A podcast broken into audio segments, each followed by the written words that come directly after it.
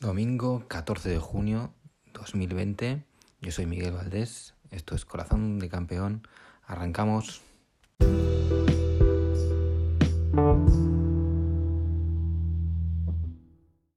Vamos a la sección de multideporte.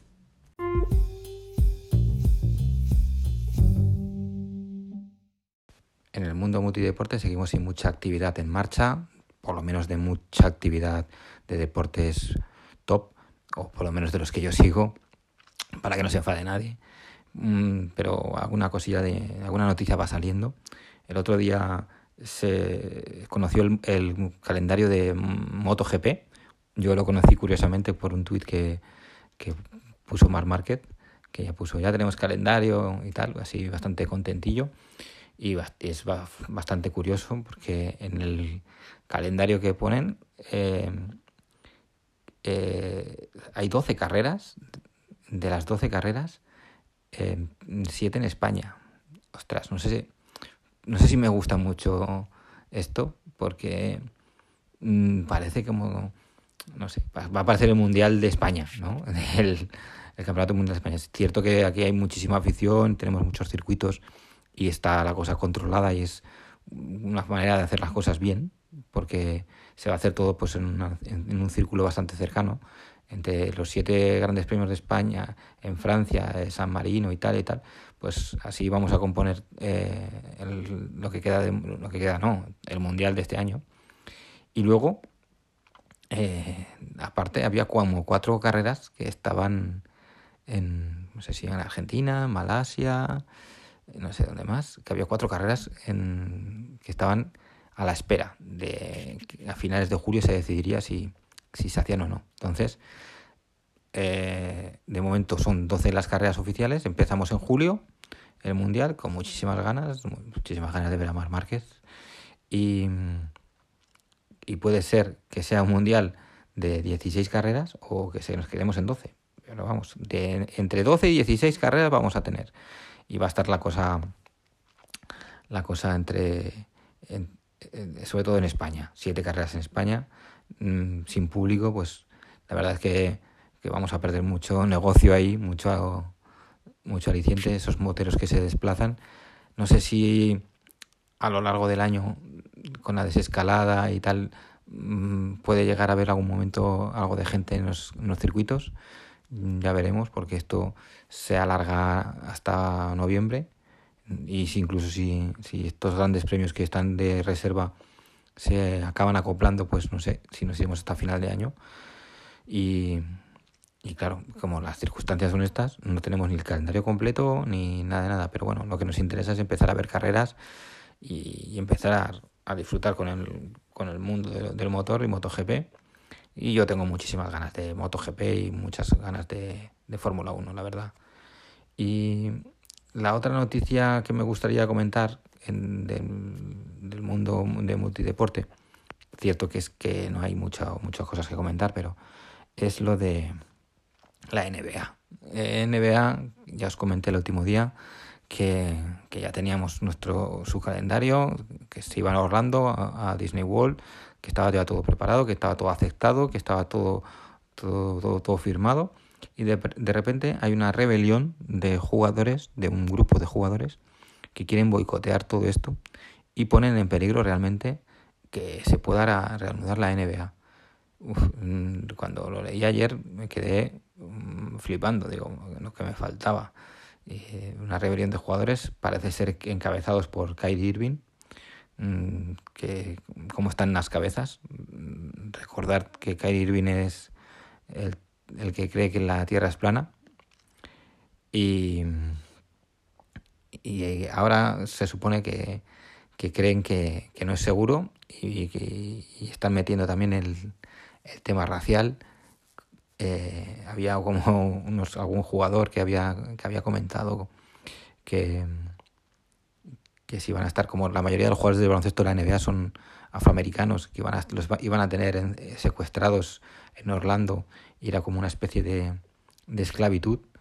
Y bueno, me voy a tener a hacer ningún comentario a estos comentarios de, de, gente, además están en este caso anónima, que no sé por qué pasan por esas cabezas, pero eh, lo que tienen que ser eh, tener claro eh, los jugadores, cierto es que los jugadores que están movilizando este este boicot y esta echar para atrás el acuerdo de la NBA no son ninguno de equipos contender.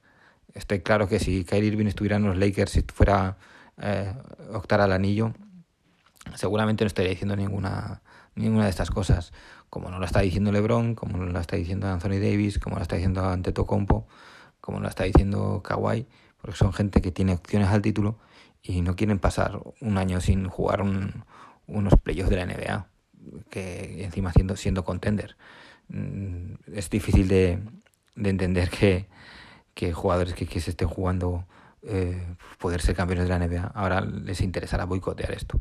Pero voy más allá. Para el tema de, real del, del negocio, yo creo que para el mundo de la NBA es muy, muy importante reanudar, como, como se habían planteado, eh, jugar en, en Orlando y, y hacer este final de temporada como sea, darnos esos playoffs que, que necesitamos para divertirnos y los que y como espectadores y los que necesita realmente la, la NBA como negocio, vender este producto y, y, sacar ese dinero que necesitan para que para que podamos seguir eh, consumiendo NBA y la gente pues eh, disfrutando como, siempre de, este deporte pues mmm, veremos qué pasa con el boicot de Kyrie Irving y los suyos. Esperemos que no llegue a, a ningún lado y que al final de, del mes de julio, eh, ahora es para el 30, la última fecha que han dado,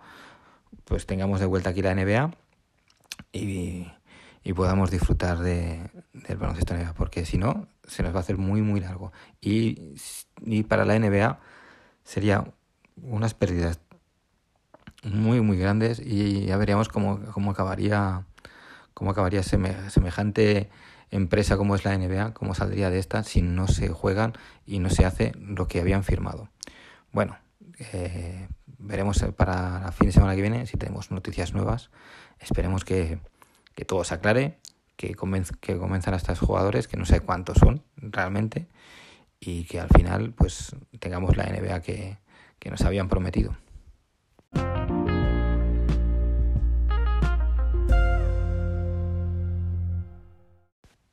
Hoy sección fútbol ha vuelto la liga, señores.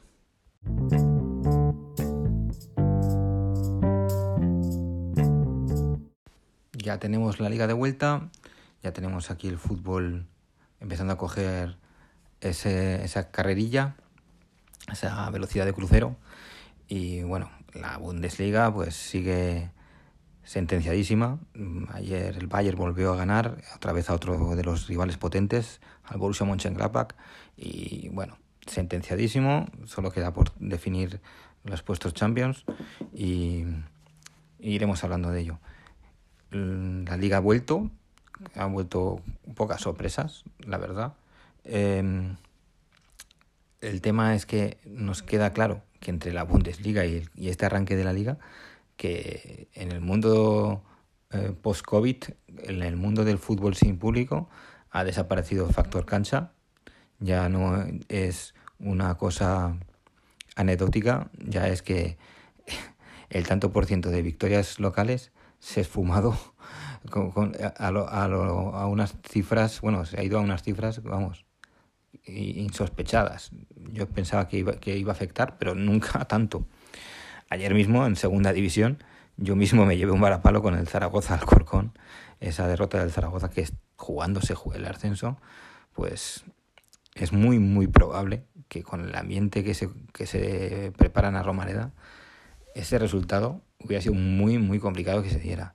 Y bueno, las circunstancias del partido, de cómo fue el juego y, y tal, pues mm, lo que digo, me llevé un batacazo. De la Liga Española, pues podemos comentar muchísimas cosas.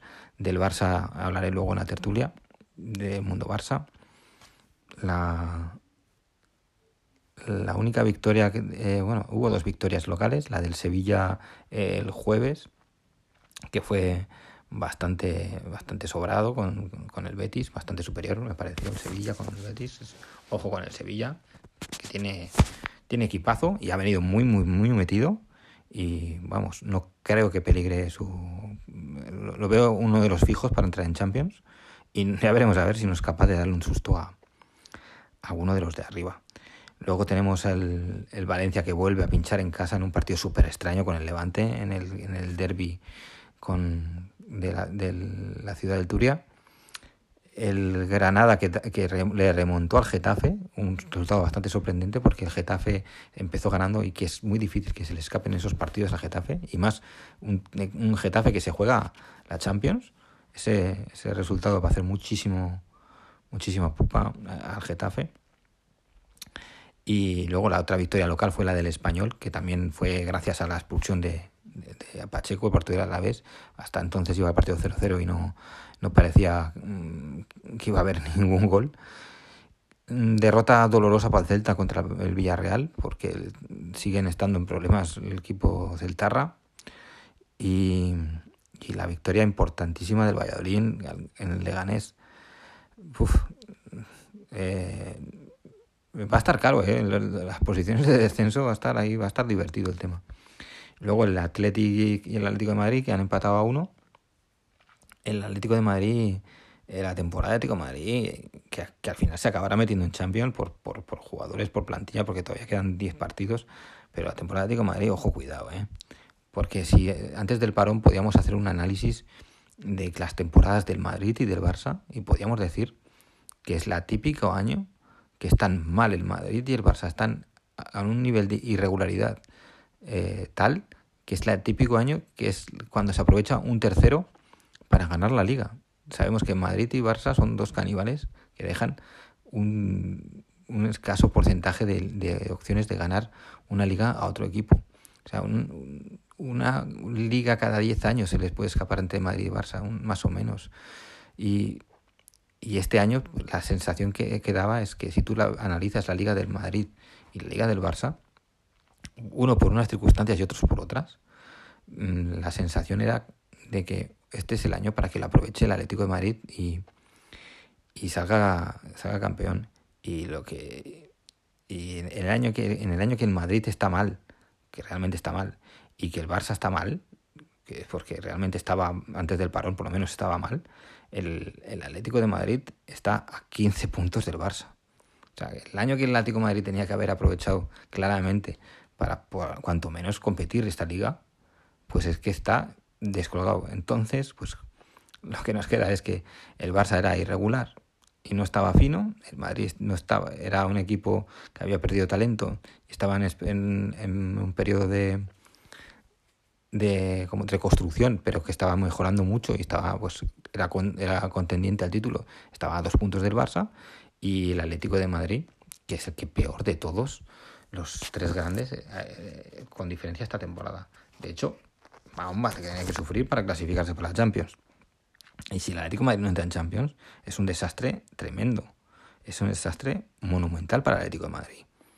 Porque el Atlético de Madrid, con la plantilla que tiene, con el dinero que tiene que pagar en salarios, con lo, con lo que ha hecho, la inversión que ha hecho en traspasos y con, con la magnitud de club que es, si le juntamos los, las pérdidas tremendas que va a tener como todos los clubs por el tema del COVID-19, le juntamos a, a, la ruina que es no clasificarse para Champions y perder esos ingresos, ojo que saldría el Atlético de Madrid muy, muy mal parado de, de esta temporada, ¿eh?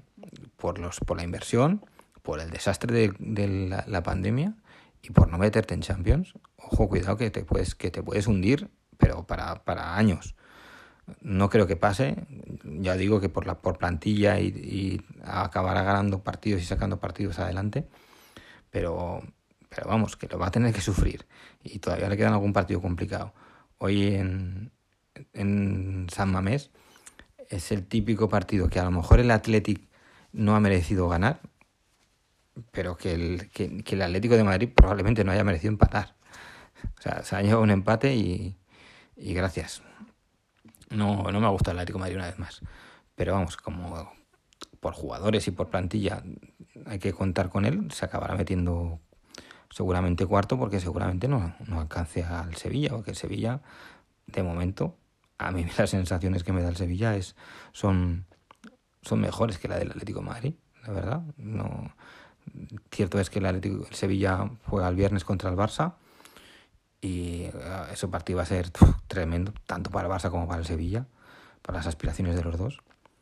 Y, y a ver qué pasa también hoy con los partidos que, que quedan de, de, la Real Sociedad, ¿no? La Real Sociedad que jugaba eh, hoy contra los Asuna. No es un partido tampoco fácil, pero pero como gana el, la Real Sociedad, pues le, mete cuatro puntos de, al, de diferencia al Atlético Madrid y lo que hablamos. Luego hay que remontarlos, ¿eh?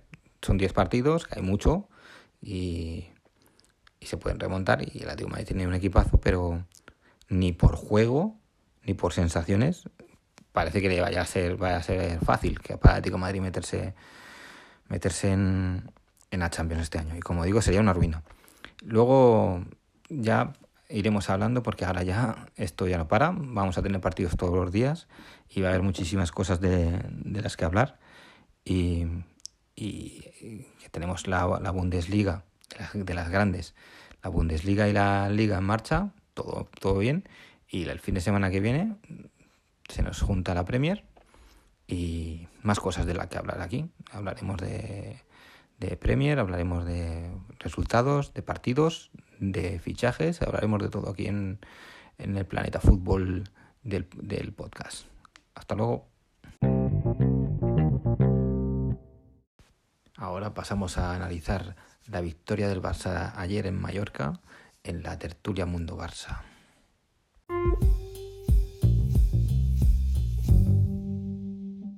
Estamos la tertulia, vamos a ver qué me, repito, tándem, tándem de ataque. Nos voy a, me voy a Suiza, ahí tengo a Roberto. Roberto, buenas tardes. Hola, buenas tardes, Miguel, ¿qué tal? Pues aquí estamos para hablar del primer partido del Barça. Creo que tenemos por Murcia a, a José. Hola, ¿qué tal, Miguel, Roberto? Hola. ¿Cómo estás? Hola. Bueno, ya estamos los tres. Bueno, primer partido. Pues la verdad es que sí, yo por lo menos ya tenía ganas un poco de, que volviera a la liga, ¿no? Porque la Bundesliga ya está sentenciada, por tanto nos enfocamos un poco a nuestra competición, que es lo que nos gusta. Y yo sí, yo encantado de, de que volviera a la liga. Yo la verdad que no pensaba que se iba a volver a jugar, ya lo he comentado aquí alguna vez. Y bueno, sí, por un lado contento de que vuelva a la liga, porque a los que nos gusta el fútbol y el Barça, pues nos pone ver a nuestro equipo, pero por otro lado estaba con la incertidumbre a ver cómo, cómo salía todo. Y la verdad que tras ver el partido de anoche, pues bastante contento. Ahora lo hablaremos un poco, me imagino, del partido, pero contento, la verdad que contento. A ver, chicos, lo primero, la, primero de todo, la alineación. A mí me sorprende de primeras eh, lo de Araujo, no sé, no sé, si como no estaba el inglés y tal, pues luego pensé, hostia, sí, tiene, tiene lógica. Y, y luego lo de nuestro amigo Martin Braithwaite, que, que ya es un fijo, es un, de, de, es un titular indiscutible, no lo, vamos a, no lo vamos a engañar en este, en este Barça. Y tal vez también lo de Arturo Vidal, que no sé si a vosotros os pasa que a mí me da la sensación de que Busquets y De Jong son titulares indiscutibles en el centro del campo que la va pues, unos días y, y parece que bueno que eso, esa es la, puerta, la, la, la, vacante los otros dos parecen más, más fijos que van a rotar menos. Que vuestra primera impresión de, de la alineación pues si quieres empiezo yo ah bueno Roberto dale Roberto bueno, pues a mí también me, sorprendió un poco la alineación, pero lo entiendo que Araujo jugar ayer porque Lenglet tenía tarjeta amarilla, ¿no? Y lo de un Titi ya sabemos que no estaba para jugar porque ya lo dijo el viernes Setien que físicamente no estaba, que no estaba bien, que los demás sí, pero él no. Y todos sabemos que cuando está diciendo que físicamente no está bien, realmente lo que nos está diciendo, entre comillas, es que la rodilla no está, no funciona. Entonces creo que es un jugador que de momento pues no lo puedo utilizar. Em, lo de Araujo, pues bien, porque ayer no tuvo mucho trabajo, luego hablamos un poco más del tema, pero sí que me preocupa un poco porque si veo un poco el banquillo, vi a Piqué como central y Araujo, y luego miro al banquillo y no veo a nadie. Mm, estaba un Titi, pero realmente no puedes contar con él y no hay más. Bueno, es que el estaba sancionado, si no estaría tan bien, pero bueno. Luego de lo de Arturo Vidal no me sorprende, la verdad, porque si, si os fijáis, si os metéis un poco en los vídeos que tiene en Instagram y todo eso, el tío es un súper profesional, se le puede criticar lo que quieras, que a lo mejor técnicamente no es el mejor, pero en lo profesional y en trabajar y físicamente es un portento. Y yo creo que es muy importante y tenemos que tener algo en cuenta, y es que llevamos tres meses sin competir, que normalmente en una temporada normal, pues en mayo se acaba la, la liga y empiezan en julio es un mes y medio sin tocar balón, pero ahora llevan tres meses. Y creo que para empezar la liga, creo que Arturo Vidal es muy importante por eso mismo, porque ayer yo lo veía en el campo y todos tenían, estaban en la primera marcha y Arturo Vidal ya estaba en la tercera.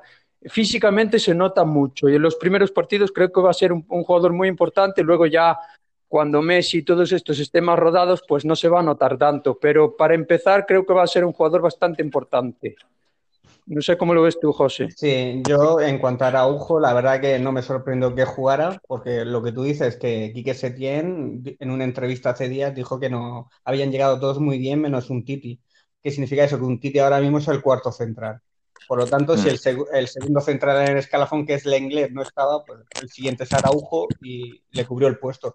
Y la verdad que cumplió, no arriesgó demasiado, se notaba que estaba muy protegido por el resto de la defensa y demás y cumplió con nota. A mí, que yo lo he visto en el B bastantes veces, tampoco es un jugador que me haya llamado excesivamente la atención, pero he de, reconocer que jugó bastante bien. Ayer cumplió con nota. En cuanto a Vidal, pues es que yo creo que, que Quique Setién puso ayer el 11 que más físicamente mejor estaba. Al margen de otras consideraciones, exactamente, puso a los que estaban sanos y más en forma. Porque Vidal mm, es un tío que se cuida y es un y físicamente está, se nota que está bastante bien, ha vuelto bastante bien, pues le ha dado prioridad. Ya no sé el tema Arthur, que a lo mejor es el que yo hubiera puesto, pero como está el tema de la lluvia, de, estar ahí, en, meterlo en alguna operación, pues no lo, a lo mejor no, no va a jugar tanto como, como pensáramos. Y, pero vamos, que Vidal muy bien. Y lo que decía Miguel al principio de, de Martin Breathwaite, pues es que es lo mismo que Vidal. Ha venido hecho un toro, el tío se nota que se cuida al detalle físicamente y es un jugador que nos va a dar mucho. Mm, y yo, yo creo que cuando Suárez esté en forma, mm, el que va a salir posiblemente el 11, no os extrañe que sea Grisman, que ayer fue quizás el, el que estuvo más apagado. Pero sí, Griezmann fue el peor ayer. Sí, fue muy. De estos partidos que a veces, de vez en cuando, te, se casca de decir, joder, es que, es que no ha hecho nada. Y, sí, pero. Sí, pero yo, por ejemplo, yo por lo menos es mi lo que yo vi un poco. Yo a Griezmann ayer en ataque no le vi nada porque no, no se vio nada. Estaba Messi, estaba Brivey, digamos, llamémosle Brivey. En ataque pero yo a Griezmann sí que le veo siempre la actitud de eh, ayudar a los compañeros a defender. y mientras pues eh, o Messi atacan un poco más y aguantan, aguantan un poco más la fuerza para atacar, pues yo a Griezmann ayer, por ejemplo, le vi un poco más en la faceta de ayudar a los demás. El, trabajo, y el sacrificio siempre te lo va a dar el francés, por eso es tan importante, que a lo mejor puede hacer una labor más oscura, pero el seguir a su par, el moverse, el desmarque, eso siempre lo va a tener y eso es muy importante. por, eso yo creo que no lo ha hecho tan mal. A ver, que a nivel de ataque no se le vio nada, pero yo creo que a nivel de defensivo, ayudar sin pelota, yo creo que es un tío que siempre cumple. A mí, por lo menos, a mí me gusta que esté en el campo. Hombre, claro, porque ayer vimos la faceta super goleadora de... Mm. Sí, sí, Miguel que eso que, lo que dices tú es verdad, que, eh, lo que te aporta es, ese trabajo te lo va a aportar siempre. Luego puede estar más brillante o puede estar más acercado. Realmente ayer fue un partido bastante oscuro en, su aportación eh, de cara al ataque, pero bueno, sí que es verdad que esta vez no le podemos echar la culpa a Messi como en otros casos. Correcto. Realmente eh, no darle algún balón o, y durante tres o cuatro acciones, que, esa parte me gustó, pero claro, yo creo que, que están como, como descoordinados, ¿no? Eso, o no llegaba el pase en el momento, o él no, no los entendían bien, todavía les falta, todavía les falta pulir un poquillo entre esa conexión.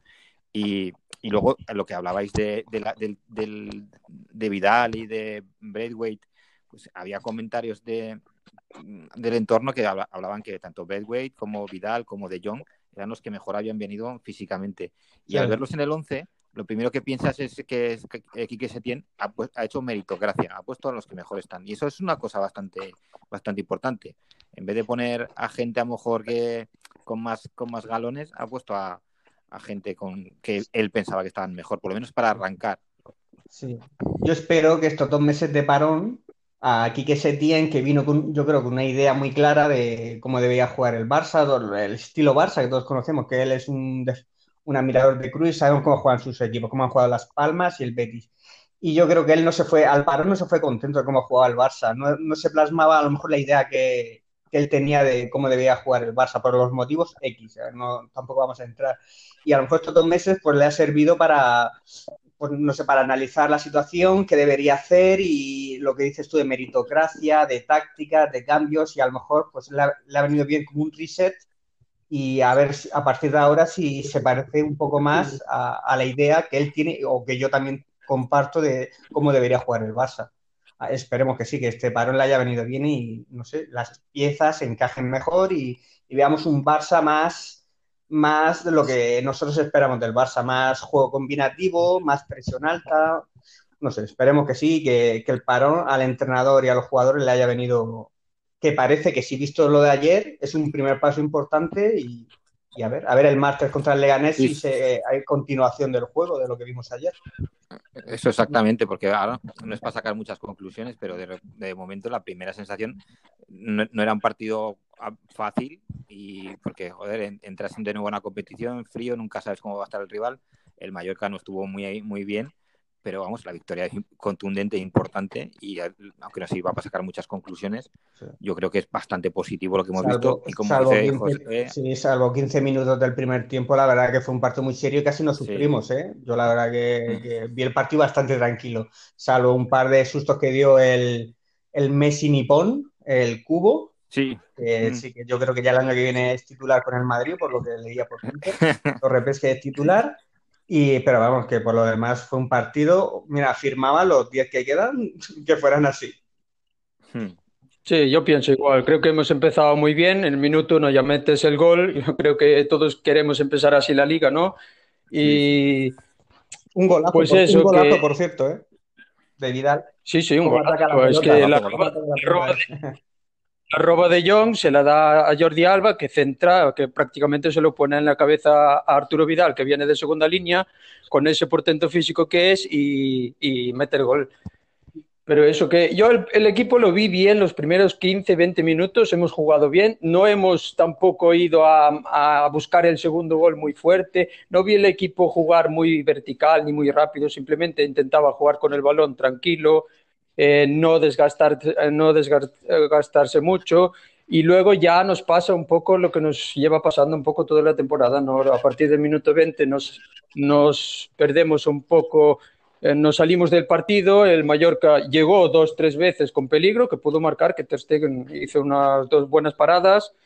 Y luego ya, pues lo de siempre, ¿no? Pues el Barça tiene dos ocasiones, que hemos tenido dos en la primera parte y hemos metido las dos. El segundo gol. Y ahí se el, segundo gol mató al Mallorca. El segundo gol ya los, los, liquidó. Luego en la segunda parte, los primeros minutos, hicieron ahí un poco, apretaron un poco por si acaso marcaban y se metían en el partido, pero enseguida ya bajaron y fue. la última media hora fue bastante cómoda. Yo querría decir una cosa de, sobre Alba, que no sé si tenéis previsto comentarlo, pero a mí me, ayer me, sorprendió gratamente porque llegó al parón. a mí también. Llegó al parón fatal. Bueno, era de los peores del equipo. Yo, bueno, que llevaba ya así bastantes meses. Desde Liverpool, yo creo que hasta psicológicamente lo dejó muy tocado. Y ayer vi un alba diferente. Mm, mm. en defensa serio, en ataque marcó un gol, dio una asistencia, combinó muy bien. La verdad que que esperemos que siga así porque recuperar a ese Alba nos vendría genial. Porque, madre mía, los meses el que, gol que mete el gol que mete el desmarque es de delante Sí. de 9 puro, ¿eh? Sí, sí, Ahí, mira, le marcó, le marcó ahí. uno así, le marcó uno así a Italia en la Eurocopa, no sé si te acuerdas. Efectivamente, antes de Italia. ficharlo Sí. por el Barça, sí. Sí, sí, sí, sí. O sea que ojalá, ojalá siga esa línea porque nos vendría genial. Un Alba, sí que es un Bueno, de momento la banda descansa el siguiente partido. Sí, claro, forzó la tarjeta por reservándose para, para Sevilla. Jugará Sí, Junior, me imagino. ahí está, ahí está el partido, ¿eh? Contra el Sevilla. Ahí yo lo vi el Sevilla contra el Betis. Sí, lo vi el Sevilla contra el Betis la verdad que, que ha, que ha vuelto también muy fuerte. ¿eh? Mm, Al Betis le dio un, le dio un repasito y tiene muy buen equipo, ¿eh? Tiene muy buenos jugadores. Y jugadores que nos pueden hacer mucho daño. eh, O Campos no- es un jugador que, que nos puede hacer mucho daño el, el fin de semana que viene. Bueno, que tiene un muy buen equipo a mí el Sevilla y buenos centrales. Tiene a Diego Carlos, que es el que yo, el central que yo ficharía para el Barça. Y va a ser un partido que yo creo que si salimos de ahí líderes, mmm, esta liga no se nos escapa. A ver, bueno, a ver qué hace hoy el Castilla, que juega contra el Eibar. ¿Hablabas, Y bueno, a ver. Dime, dime, Miguel. hablabas, hablabas de, de Alba, que hizo un partidazo. También me gustó bastante de Jong. De, en, una, en una posición así como un poco más diferente de los últimos. Claro, es que hace tres meses que no veíamos jugar a. Y De Jong venía de una dinámica muy, muy negativa. O sea, De Jong esta- estaba. Iba, había empezado la temporada, bueno, más o menos eh, nos estaba gustando, pero cada día iba, eh, era más intrascendente. Y ayer, sin hacer un partido de Mm. nada, nada brillante, pero en el centro del campo me gustó, me gustó. Decía, como tocaba, como. Sí, Protagonista. pero es, Dime, dime. Es eso, ¿no? Yo creo que los jugadores tipo De Jong, Vidal, eh, Jordi Alba, ayer los que más destacaron fueron ese tipo de jugadores, ¿no? Jugadores que físicamente son buenos y que se nota que estamos prácticamente todos un poco en pretemporada, ¿no? Entonces, De Jong ayer destacó bastante, jugó muy bien en su posición. Luego, cuando salió Busquets, lo pusieron ahí de cinco también, que también lo hizo muy bien. Y para mí los mejores ayer pues fueron Messi, por supuesto, que fue el mejor como siempre, Braiby, que también lo hizo muy bien arriba, y luego ese tipo, ese tipo de, de jugador, ¿no? Como Vidal, como De Jong, como Alba, jugadores más físicos que se nota que están con una marcha más que los demás. Es que yo parto de que De Jong es un centrocampista de clase mundial. Está entre Sí. los mejores Sí. centrocampistas del mundo. Entonces yo lo que el rendimiento que espero de, de Jong es el que dio ayer, incluso más. Es que es muy bueno. Sí, sí. Empezó muy bien la temporada, luego tuvo un bajón, yo creo que y de juego como todo el equipo, no sé, yo como que no encontraba su sitio, yo creo, en el equipo que para mí es de medio centro, como en la posición que terminó ayer, más que de interior. Por- y, y la verdad es que hizo un muy buen partido rompiendo líneas, que es con la zancada que tiene, con la visión del juego que tiene, si se liberara y tirara para adelante, no estuviera tan encorsetado a veces, veríamos al verdadero de John. Y lo mismo que con Alba, ojalá sea el preludio de, de 10 partidos que quedan y de ese rendimiento que nos vendrá muy bien, porque partimos de eso, que es un jugador top. Entonces, debe jugar ah, de 8 para arriba todos los partidos. Luego tenemos el partido de Messi, que ha, ha vuelto fino, ha vuelto bien, participando. Y bueno, un pero le voy a poner a Messi, porque como soy pro Messi, a Messi se le puede criticar y se le puede criticar muchas cosas. Y hay una cosa que voy a criticar yo hoy, con un partido eh, otra vez que estaba sentenciado y con, y con la temporada que nos viene ahora súper comprimida, eh, Messi, en el minuto 75, vete al banquillo. Correcto. Mm, Sí, No, eh, absolutamente de Habiendo cinco acuerdo. cambios, claro, habiendo cinco cambios. Mete a Sacas Fati, a Fati, sacas metes a sí, Fati que juegue sus 15 minutillos y también Claro. coja ritmo y le da al chaval le viene bien y lo, no arriesga a Messi que venía en teoría de una contractura muscular que no es que Claro, fuera claro, es que duda le has pero tocado sí. Pero estos son depredadores de- son muy competitivos y lo quieren jugar todo a lo mejor Pero yo creo que esto de tener los cinco cambios es bastante interesante, ¿no? Porque se ve que la estrategia de hacer cambios ya es muy diferente. Ayer, por ejemplo, vimos como en el minuto 45 ya quitas a Vidal y metes a Rakitic cuando el partido ya está 2-0. Entonces me pareció muy inteligente. Y lo que dices, Miguel, es, es lo que pienso yo también. Si el partido ya está 3-0 en el momento que Alba sentencia el partido, saca a Messi, dale minutos para que ruede otro jugador y tenga más minutos y ya descansas y vas comprimiendo un poco eh, los minutos porque ya sabemos que vamos a jugar cada 3-4 días un partido. El martes jugamos y el viernes volvemos a jugar. Entonces yo creo que Messi tiene que entender que se tiene que mm, un poco dosificar, bajar los... a lo mejor el martes no juega contra el Leganés, no lo descartemos, que ponga ahí un Breathway, Griezmann y Suárez. Tampoco pasaría nada, incluso con Fati que es el Leganés, que no es por un menospreciarlo, pero viene ya prácticamente desahuciado. Que es un pues partido. Es un partido que teniendo luego Sevilla, que te juegas media liga, pues se podría reservar a Messi, pero me extrañaría. Pero no, puede ser. no lo No, puede ser. si lo hiciera Quique Setién, pues mira, punto para él de mi parte, porque sería una decisión valiente y acertada en mi, y además que sabes que, que, si lo haces, que es consensuado con Messi, y sabes que, eso significa que te has ganado a Messi. Que eso es un. El, que, lo hace no, lo hace para cabrear a Messi. Si lo haces es porque, porque lo has hablado con él, le has hecho entender, le has hecho ver las cosas y, y dices, hostia, este ha conseguido convencerlo por fin. Sería, sería una gran señal eso. ojalá. Cuanto menos que no jugar al partido. Yo creo que también.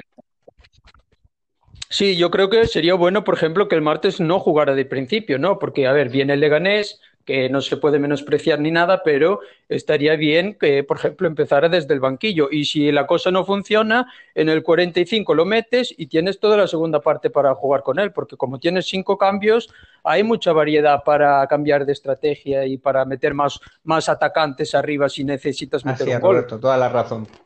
Y quería añadir yo otro nombre, si me permitís, que es el de Suárez, que, que aunque tú, no es que tuvo un par y no las, no las concretó, pero físicamente, que era lo que a mí me interesa a día de hoy de su estado, yo lo vi bien, lo vi hasta con un poco de chispa. Fue a la presión, yo desmarque. Sí, sí, lo que decía Roberto hace un par de semanas, este busca ya la renovación, vamos. Se va a salir, ya veréis. No, pero se, Oye, ojalá, ojalá. se le ve se le ve fino, ¿eh? Yo le veo fino, le veo eso se nota, bien. eso se nota rapidísimo. Eso en dos carreras se ve cómo está uno. Y, Suárez ha vuelto, mm. ha vuelto bien físicamente de, la lesión.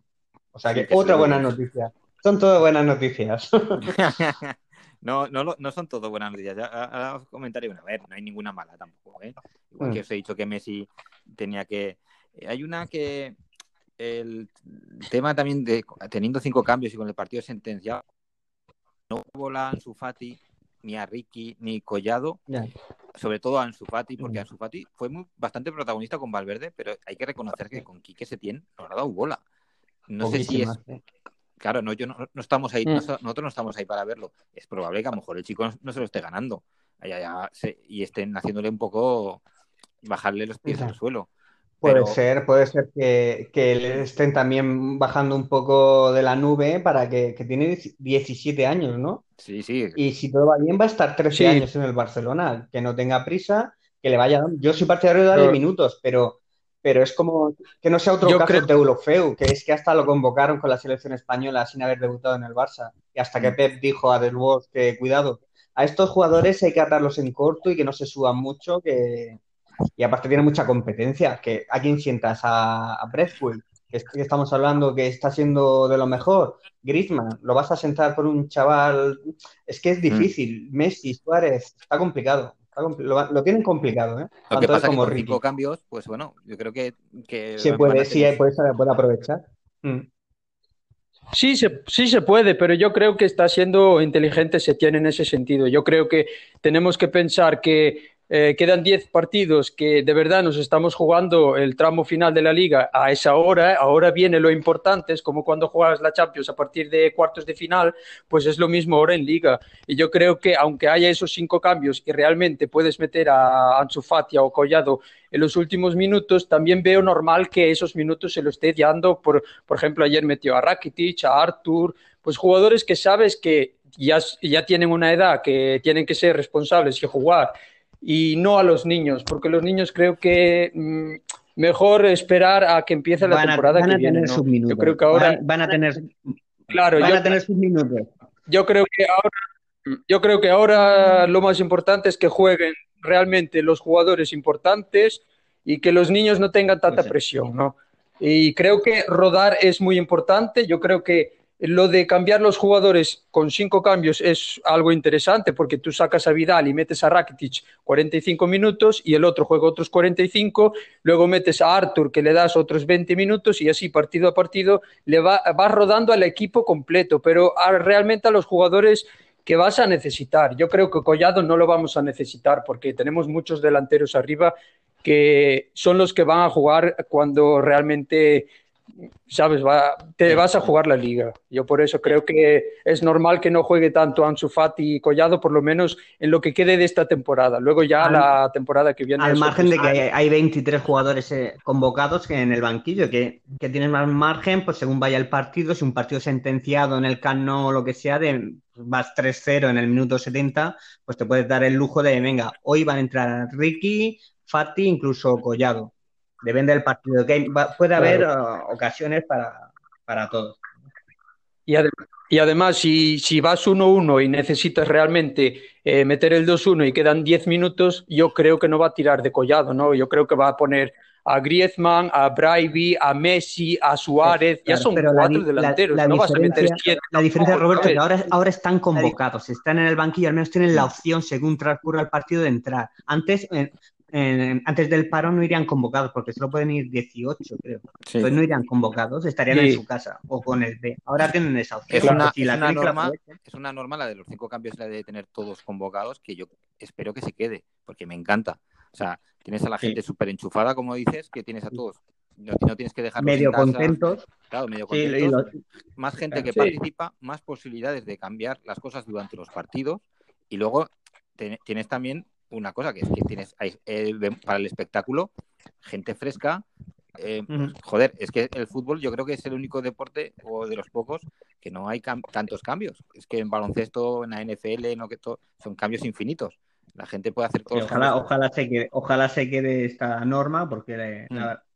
lo que, tiene buena Lo que tienen que hacer es que tú puedas parar el partido dos veces si quieres o como mucho tres veces para hacer cambios, mm. pero que, puedas hacer cinco cambios o seis, me da igual si, lo suman. Pues no, no, me extrañaría que continuara la temporada que viene. Yo creo que debería quedarse, porque yo creo que nos está gustando a todos. A, los entrenadores los primeros, que tienes a la gente más enchufada, más contenta y más motivada, y, y luego pues porque te sirve para rotar y para dar minutos y sobre todo en, puestos en el centro del campo que sabes que hay gente que, se vacía y más físico que claro que es el trabajo más físico a nosotros nos viene bien por ese sentido mm. de que nuestros jugadores en el centro del campo ya que los atacantes en general no nos no, no defienden mucho no, no, hacen mucho trabajo defensivo pues desgasta mucho a nuestros centrocampistas y si los podemos ir renovando en el minuto 60 50 y demás salen frescos piernas frescas y podemos seguir manteniendo un ritmo alto de de juego. A nosotros nos va a venir bien los cinco cambios. Sí, sí, sí. Además, pues que como tenemos jugadores que son, en teoría, siempre tienes tus 11 más 5 que son también medio titulares, los tienes más o menos contentos. Porque si, si te salen. No hay, no hay caritas, no hay caritas. Claro, te juegan media horita, ya se quedan más contentillos, ¿sabes? De... Y luego al revés, al día siguiente, pues tú juegas, tú juegas de inicio y el, y el otro sale estoy pensando, no sé. Sí, va a haber, va a haber, mira, en 11 partidos en un mes va a haber mm, minutos y partidos para todos. El que lo sepa aprovechar se ganará un puesto en, el equipo el año que viene, en la plantilla el año que viene, y el que no, pues nada, al mercado con él. Claro, hay que tener en cuenta que tenemos a gente en el escaparate. Sí. Semedo, Artur, Rakitic. El propio Vidal. Mm, hay varios. Un Titi no lo sé si lo podrán colocar por ahí, pero sí hay varios. Sí. Me, lo que he leído hoy, y estoy de acuerdo, de Bradway, que van a haber ofertas por él, gordas, ¿eh? Pues hombre. De Inglaterra además. Sí, eh, a mí, a mí ya, ya te digo que me da un poco de miedo ese tema. Porque yo me lo quedaba, que tú también. Claro. Yo me lo quedaba, la verdad es que sí, porque yo creo que llevamos muchos años pidiendo un Larson y creo que tenemos un Larson y además más joven. Es el, suplente o titular perfecto que podemos tener en el equipo. Un jugador rápido, un jugador que trabaja mucho, un jugador que, que no se queja de nada y además tiene gol. Pues como den 40 millones un equipo inglés como el Newcastle, el Everton o demás, ya verás tú dónde va el bueno de Martin. Muy a nuestro pesar. Sí, ya costó 20 costó 20, estaría amortizado un año, pues serían 25 millones de ganancias. O sea, vamos, como está la cosa. Mm. Pero yo, viendo el partido de ayer, ya te digo, yo creo que si fuéramos un poco inteligentes, sabiendo cómo está el mercado y que no hay dinero y todo eso, yo creo que me se centraría un poco más en buscar un recambio para un Titi y alguien para Araujo, porque, a ver, bajo mi punto de vista, ayer lo hizo bien, pero creo que si ayer en vez de estar Cubo está un jugador un poco más fuerte técnicamente, le rompe la cintura. Yo creo que es un jugador bueno por alto, pero para mí, para mí es personalmente, un cuarto central, un cuarto central.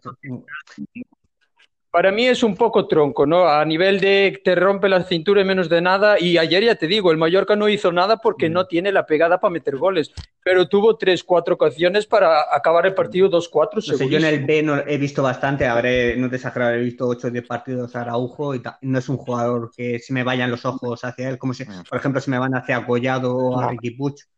Es un jugador correcto, pero que en un Barça de un plantillón no, no estaría Araujo. Hay que fichar un central. inferior a Todivo, claramente. Y... No sé. Y mira que Todivo en, el Schalke, ya ves, está llevando mm. mucha crítica porque hace muchos fallos también. Pero Araujo. El Todivo, no sé. yo creo que tiene más fama de lo que ha demostrado, porque como tiene buena planta, lo ves ahí y tal, y, y piensas que va a ser una cosa, pero luego lo ves en el césped y no, no, no sé, a mí no me transmite un, de decir un señor central, no sé. Yo fichaba, como he dicho antes, sí, 20 kilos y ya para Inglaterra o para donde sea, vamos, segurísimo. Y yo iría por, mm. yo iría por Diego Carlos, perdona mm. Roberto, yo iría por Diego Carlos del Sevilla, intentaría mm. meter ahí a Rakitic a modo de abaratar un poco el fichaje, incluso metería a, a cualquier otro jugador ahí del B y me traía, porque ese sí que es un jugador bueno, sabe jugar a 30 metros de la portería, es un Puyol. Es un Puyol y el tío es valiente y va bien al corte y nos vendría genial. Lo que pasa es que el Sevilla vende caro. Pero bueno, mm, pero vende. O sea, que es un jugador que se puede pues yo, lo único... Y yo me lo traía. Yo de lo de ayer, lo único malo ayer, lo que vi un poco y con lo que me preocupara era, un poco eso, no lo de la defensa. Lo, si Piqué se llevaba una patada ayer, yo sabía que iba a poner a Busquets atrás, pero yo creo que Busquets tampoco es desde la hace años, Desde hace años necesitamos un central top. Eh, Lenglet es un buen central, cumplidor, pero tampoco para mi gusto es un central nivel titular de un Barça bueno, campeón de Europa. Y bueno, pues ahí está. Y un Titi, por desgracia, pues ya sabemos. ¿Qué vamos a decir de un Titi? Y, ayer, ayer, por ejemplo, Sergio Roberto sí lo vi bien, ¿no? En su banda derecha, el Mallorca no atacaba por esa banda, intentaba siempre ir un poco por la de Alba porque deja un poco más de espacio. Y Sergio Roberto ayer lo vi bien. Yo creo que lo de vender a Semedo, pues. Pues yo vendía a Sergio Roberto al, City. ¿eh? a los jeques estos, nos dan ahí 45 50 millones y yo lo. Un jugador ya más que amortizado al ser canterano, todo, que sale todo ganancia en el fichaje, en la venta. Y si, si dan más de 40 millones, ya te digo yo que Sergio Roberto está jugando con la camiseta del City el año que viene. A ver, dependerá todo de la pasta, pero a mí Sergio Roberto en la plantilla no me estorba tampoco. ¿eh? Sí, no estorba, claro que no estorba, es cumplidor, pero al final, al final por mala planificación, termina siendo el, lateral derecho titular, Miguel, y no, no, yo he visto a Alves. Pero yo creo que yo creo que entre Semedo y Sergio Roberto, el que menos problemas te va a dar si fichas otro lateral derecho va a ser Sergio Roberto. Es como un poco Braiby en ataque, ¿no? Eh, es un jugador que va a cumplir eh, en defensa y si tiene que jugar, juega de suplente y punto, y no te va a mirar mal. Mientras que Semedo sabemos que tiene un representante que a la mínima que no juega lo va a mover porque quiere sacar dinero con él. Yo creo que si tuviera que vender a uno de los dos, vendería Semedo porque sé que te van a dar los 40, 50 millones, te traes un, lateral derecho titular y Sergio Roberto, pues lo tienes ahí de recámara como ayer. que ayer lo hizo yo dudo mucho que alguien de 40 millones por Semedo. A ver, si hacemos de ingeniería financiera, pues me puedo creer cualquier cosa, pero que si el Barça costó, pagó 30 millones por Semedo, ¿se ha revalorizado Semedo en el Barcelona? Pues no. ¿Van a dar 40? Eso es Méndez y sus negocios oscuros. O sea que que bueno, oye, ojalá. Cualquiera que vendan de los dos me vale. Me traen un lateral derecho jovencito y ya está. Y dinero para otras. Yo creo que, que este, este, verano, lo que hablabais de central top, central top no va a llegar. ¿eh? No, van a, no, van a, no es la prioridad, yo creo. Ya, pero para ti, por ejemplo, es la prioridad eh, traer a un delantero porque yo creo que vamos, por lo menos vamos un poco sobrados de atacantes ahora mismo. Yo creo que Brivey te hace la función perfecta de delantero suplente y delantero titular con Griezmann y Messi y Suárez. Por lo menos podemos tirar un año más con Suárez, porque yo ya me vuelo un poco la jugada. Te traes a Lautaro esta temporada, por ejemplo, por 100 millones, digamos, y vendes a Brivey por 40, 50 millones, y el año que viene tenemos el problema de que tienes el delantero joven que es Lautaro pero tienes a Suárez que acaba contrato y se va a marchar. Y luego tienes que buscar a otra vez a un, delantero suplente cuando ya lo tenías en Brivey y no vas a encontrar a otro suplente de ese nivel más o menos. Por una vez que hemos acertado fichando a un jugador así de suplente, no hace falta venderlo tampoco. Yo creo objetivamente, objetivamente para planificación de plantilla hace falta más un central top que un, atacante. Pero, creo que pero las fotos de los periódicos y las camisetas y las presentaciones se las llevan los atacantes. Pero objetivamente hace falta más un central. Yo creo que hay que tener en, tener en cuenta que es el último. Lo más, lo más ¿eh? no, sé si quieren irse con una foto grande o no. Puede ser. Pero dependerá también de lo que, lo que prefieran. Si, irse con unas cuentas cuadradas y, dejar la plantilla como está y no gastarse la pasta. O si quieren irse con otro nombrecito fichado, ojo, cuidado. ¿eh? Ya, ahora. Pero si fuera por lógica, deberían aguantar un año más con la delantera que tenemos ahora mismo, centrar un poco en fichar centrales o por lo menos la parte de atrás, porque ya sabemos que tú no puedes bajar el presupuesto de la plantilla y luego fichar a un jugador por 100 millones. Es que yo creo que este año nadie va a fichar a un jugador por 100 millones. Y aparte, incluso si repescas a Coutinho. Yo repesco a Coutinho, que es jugador mío, le pagas la ficha y te ahorras gastarte una millonada en un jugador atacante que ya tienes bastante. Hombre, se te queda, se te queda 40 o 50 millones en Diego Carlos y ya está. a, ver, qué hacen. Esta gente, vete a saber. Hombre, la verdad es que visto así está bien, ¿no? Un central top y, ¿no? y a lo mejor... Y un lateral, un lateral con proyección, el del Ajax, Serginho Dest. Incluso te puedes traer otro lateral izquierdo bueno y, vendes a Junior. No sé, un centrocampista, si se va Rakitic o Vidal, puedes hacer cositas y hacer una plantilla más compensada. Porque en ataque lo que decía Roberto, si es que no sobran jugadores. Imagínate que Dembélé Mm, se recupera bien, se centra y demás y le puede sacar un poco de partido. Incluso si recuperas a Coutinho, si es que tienes atacantes, vamos, para regalar. Hombre, se te queda, se te queda un equipazo, está claro. El, gol, el gol no sería problema. No. Es que tienes, tienes a Griezmann, tienes a Ansu, tienes a Braiby, tienes Suárez y tienes a Messi y, tienes a Collado o Dembélé o Coutinho o el que quieras. Creo que tienes la, la, posición de los tres atacantes con dos jugadores por puesto. Y en defensa yo veo a Piqué, que es top y que nadie le quita el sitio por ahora, pero como se lesiona o se lleva una patada, no tenemos a nadie. Yo solo veo a pues no te extrañe, no veo más nada. No, te extrañe, Roberto, que hagan ahí una, una, intentona por Thiago Silva, que ha acabado contrato con el, con el PSG y vendría gratis, bueno, gratis, de fichaje. Hmm. Y con, con sus 35 36 años, aquí a, a retirarse a Castelldefels, ¿sabes? Eso ya... No te extrañe, pero nada, acuérdate lo que te digo. Yo, no, no me extraña, pero vamos, que no pueden hacer algo así. Bueno, y dirán, eh, nos traemos un central con nombre, que oye, que a ver, Thiago Silva es un buen central, lo que pasa que la edad, pero es un buen central. Te lo venden como, como, un fichaje de un central top y a cero euros y el dinero pues para un Lautaro o lo que sea. No sé, yo me espero cualquier cosa.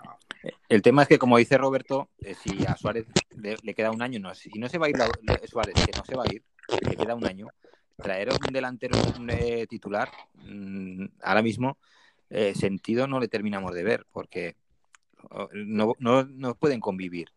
No, vas a decir la Lautaro, te lo traes si vas a vender a Suárez o se va Suárez a Miami. Si no, no tiene mucho sentido. No lo sé. Porque Griezmann no se va a ir.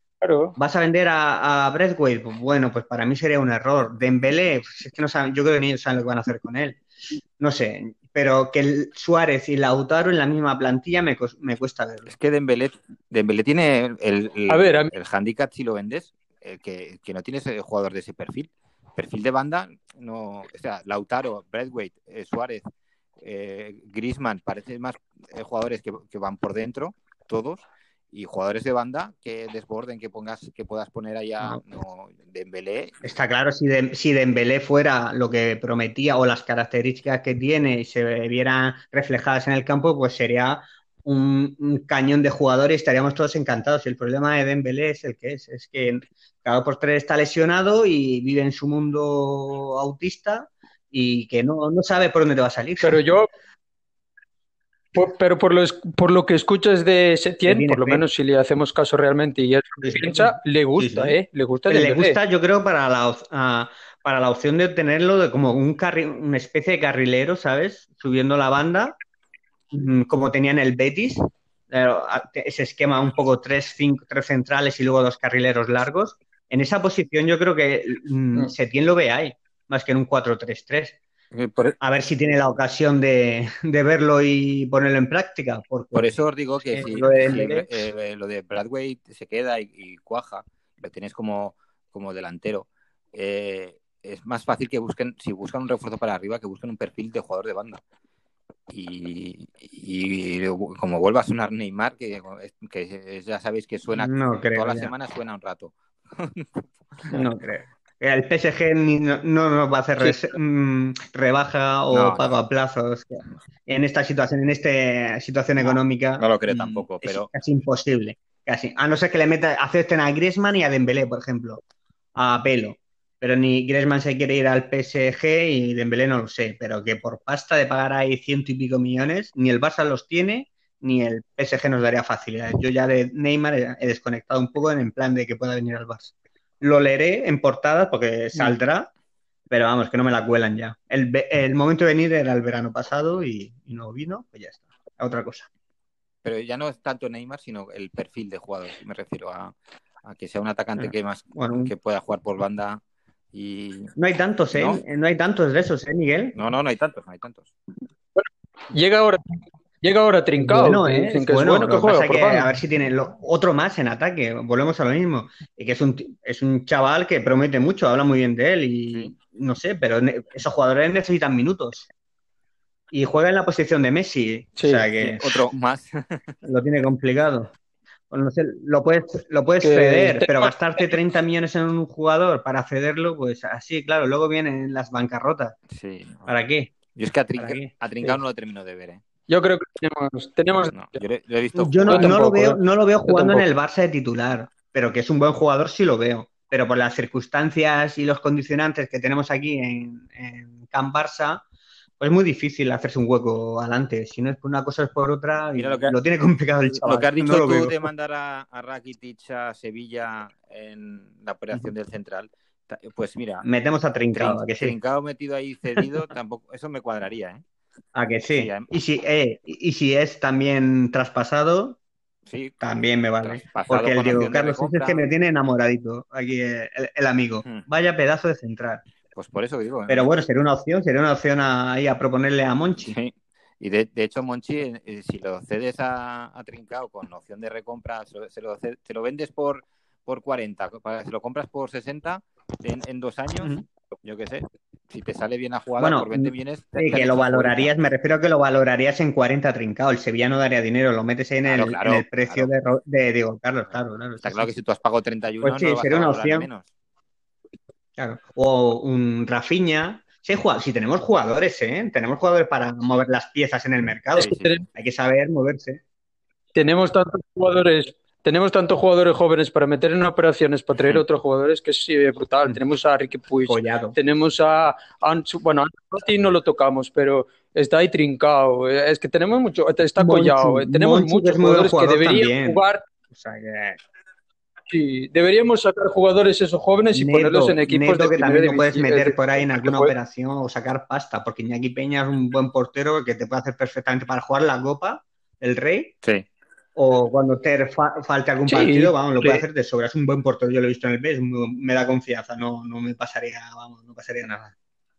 Que, hay- que hay, hay jugadores con los que se puede ahí negociar, pero son tan, a veces son tan pardillos esta, esta gente negociando o fichando que es que Sí. no, no, no veo yo que, que salgamos es que no- ganando en, en ninguna Es que operación. no veo la- Es que yo, viendo el partido de ayer, no veo la necesidad de traer ahora mismo a Lautaro. Yo creo que a Lautaro le viene bien quedarse un año más en el Inter y que, que coja más cierto, experiencia aún. Y el Barcelona vaya, creo que vaya partidito, vaya partidito se marca el Lautaro con el Inter. Por lo visto en Italia le están haciendo un traje a medida, ¿sabes? Mm.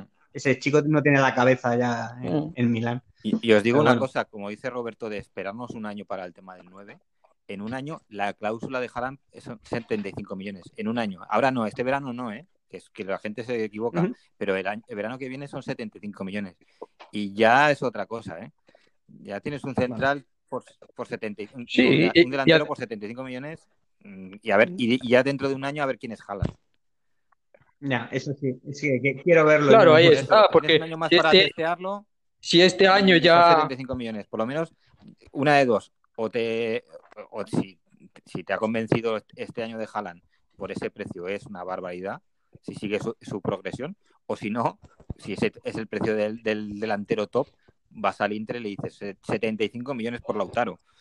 Señores, yeah. esto es lo que hay. Y... Yeah. A ver qué hacen, a ver qué hacen. Todavía queda, si es que sí, todavía sí. No, ha, no, ha, empezado el mercado, el mercado de verano, bueno, este año no sé cómo, creo que es septiembre, octubre, hasta septiembre, octubre. Yo creo que vamos a, va a dar muchas vueltas esto, vamos a, ver. a, tener un mercado desolapado. Van a, el, de, el de verano y con el de invierno van a, van, van a coincidir al final.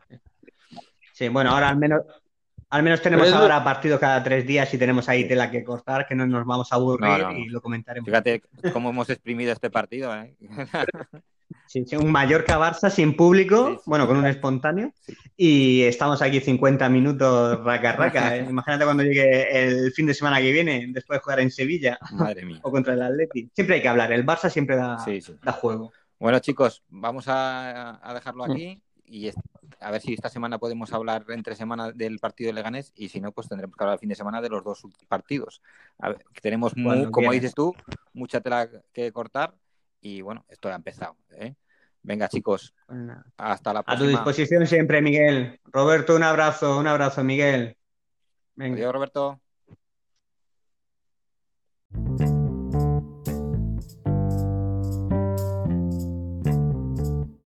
Esto ha sido todo por hoy. Espero que hayáis pasado un buen rato. Y bueno, ya lo sabéis, nunca subestiméis el corazón de un campeón.